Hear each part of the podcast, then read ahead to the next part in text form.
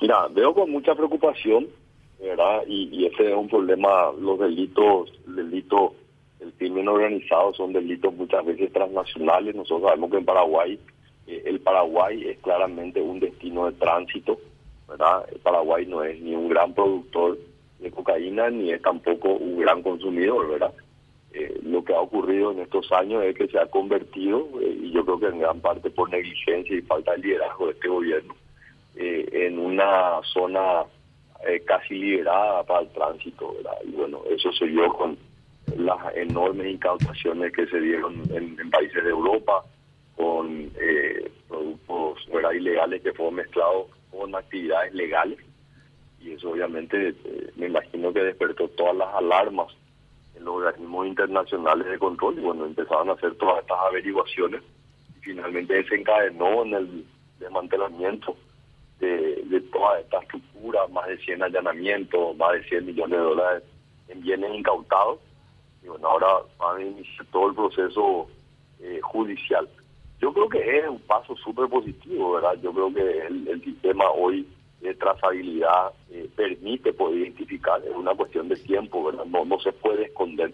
Yo lo vengo diciendo hace muchos años ya, que el mecanismo de transparencia, el acceso a la información pública, la trazabilidad de, las operaciones hoy prácticamente deja rastro.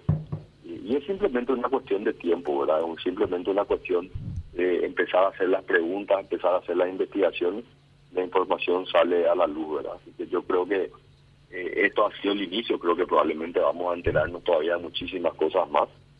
Y, bueno, creo que es un enorme desafío que tenemos como país, creo que las leyes de prevención de activos, acuérdate que son más de 12 o 10 leyes que, se aprobaron en los últimos años, eh, se planteó mejorar el sistema de prevención de lavado activos eh, para poder cumplir con la evaluación.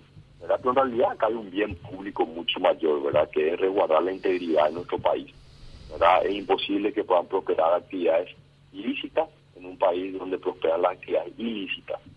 Entonces, eh, creo que esto que, estamos viendo es algo eh, bienvenido, ¿verdad? Para, para un Paraguay que necesita y tiene todas las posibilidades de ser un país mucho más desarrollado a través de sectores productivos, industriales, comerciales perfectamente normales, ¿verdad? A mí me tocó la semana pasada estar en Portugal invitado justamente por un organismo que busca la promoción de América Latina y, te puedo decir, eh, más que convencido, Paraguay es probablemente uno de los países que ofrecen las mejores condiciones para el desarrollo de diferentes actividades, la agroindustria, el comercio, los servicios, y cumpliendo con todas las normas, con todos los requisitos, con las mejores prácticas medioambientales.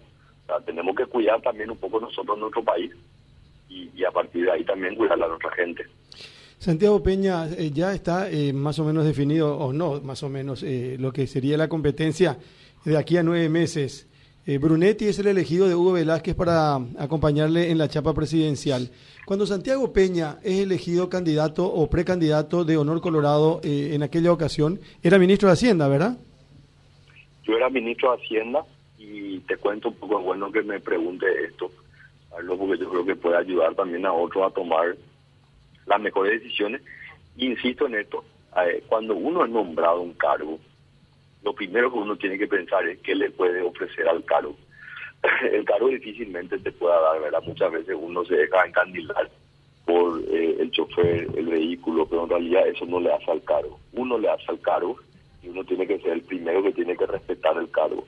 En el 2017, sin ser yo eh, precandidato, al menos la posibilidad de, estar dentro de una lista de varios candidatos, estaba Pedro Aliana, Enrique Riera, Juan Carlos Baruja y yo. Eh, yo tuve una conversación con el presidente Cartes y, él me dijo que existía la posibilidad. Yo lo que le planteé en ese momento fue que yo pida permiso del Ministerio de Hacienda. Yo no renuncié en ese momento. Yo le dije dos semanas, esto fue mediados de mayo, por dos semanas yo voy a pedir permiso, voy a salir a recorrer eh, los departamentos, conversar con las bases y después tomar una decisión, ¿verdad? Y así lo hicimos, pedí permiso y efectivamente con fecha del 5 de junio yo presenté mi renuncia al Ministerio de Hacienda y en un acto seguido, un viernes renuncio y al día siguiente, un sábado, yo me convierto eh, a través de, un, eh, de una plenaria del Movimiento Honor Colorado que se hizo en el Centro de Convenciones de la Conmebol, ahí fui eh, ungido, digamos, como precandidato por el movimiento Honor Colorado. Ya había dejado el cargo de ministro de Hacienda para ese entonces, ¿verdad?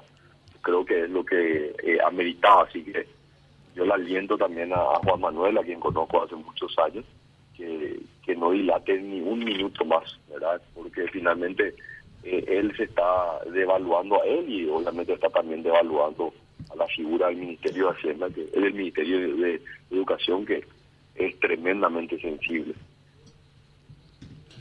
Pero es, bueno, yo sé que es difícil, no me vas a, no me vas a decir Santiago, eh, bueno, la dupla Velázquez-Brunetti es una buenísima dupla, y, pero yo sé que dentro del respeto que se tienen ustedes como adversario, ¿crees que dentro de esta decisión de Velázquez es darle un poco eh, un equilibrio? Es decir, bueno, se habla de Velázquez como político, Brunetti es más técnico que político, y así también se decía de ustedes, o sea, Santiago Peña es más técnico y no político y Eliana es político, o sea, ¿hay una dupla casi similar, crees vos? Yo creo que no, Luis. yo lo digo con total franqueza, ¿verdad? Yo hace rato que dejé de ser un técnico, yo soy un político que tiene una, eh, una alta formación técnica, o sea, no, no desconozco, como hay otro político, ¿verdad? O sea, Juan Carlos Baruja es un gran político, pero es ingeniero civil, tiene una gran formación. Luis Neytin era un gran político, ya doctor en veterinaria, medalla de oro, con altísima formación técnica.